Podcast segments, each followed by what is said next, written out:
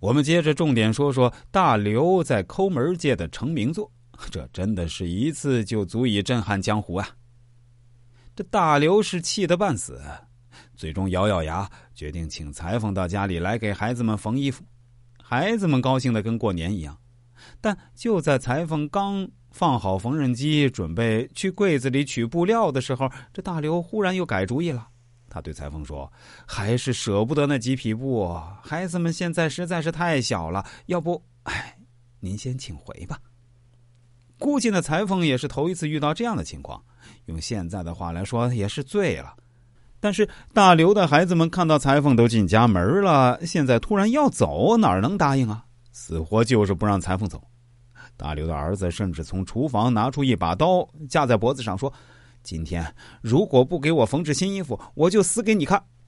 你就当没有我这儿子吧。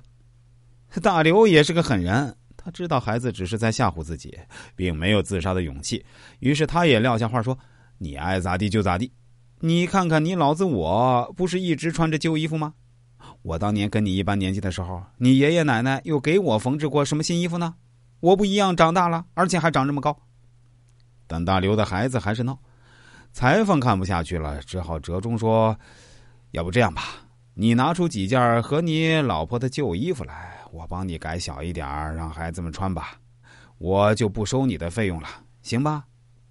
一听说裁缝不收钱，老刘有点心动了，于是从衣柜里勉强找出几件自己和老婆穿不了的旧衣服。孩子们虽然不甘心，但也只能无奈接受。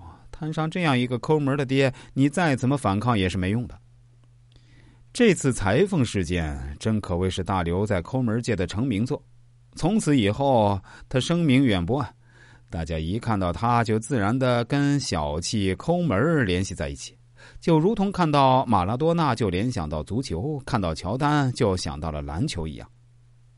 但大刘跟其他吝啬鬼不太一样的是，他最终在一件大事上听从了我奶奶的建议，从而改变了自己。也改变了自己整个家族的命运。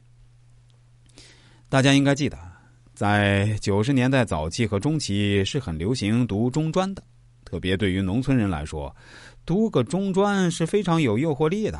一个原因是可以解决城镇户口，也算是跳出农村出人头地了；另外一个原因是可以早点工作，给家里减轻经济负担。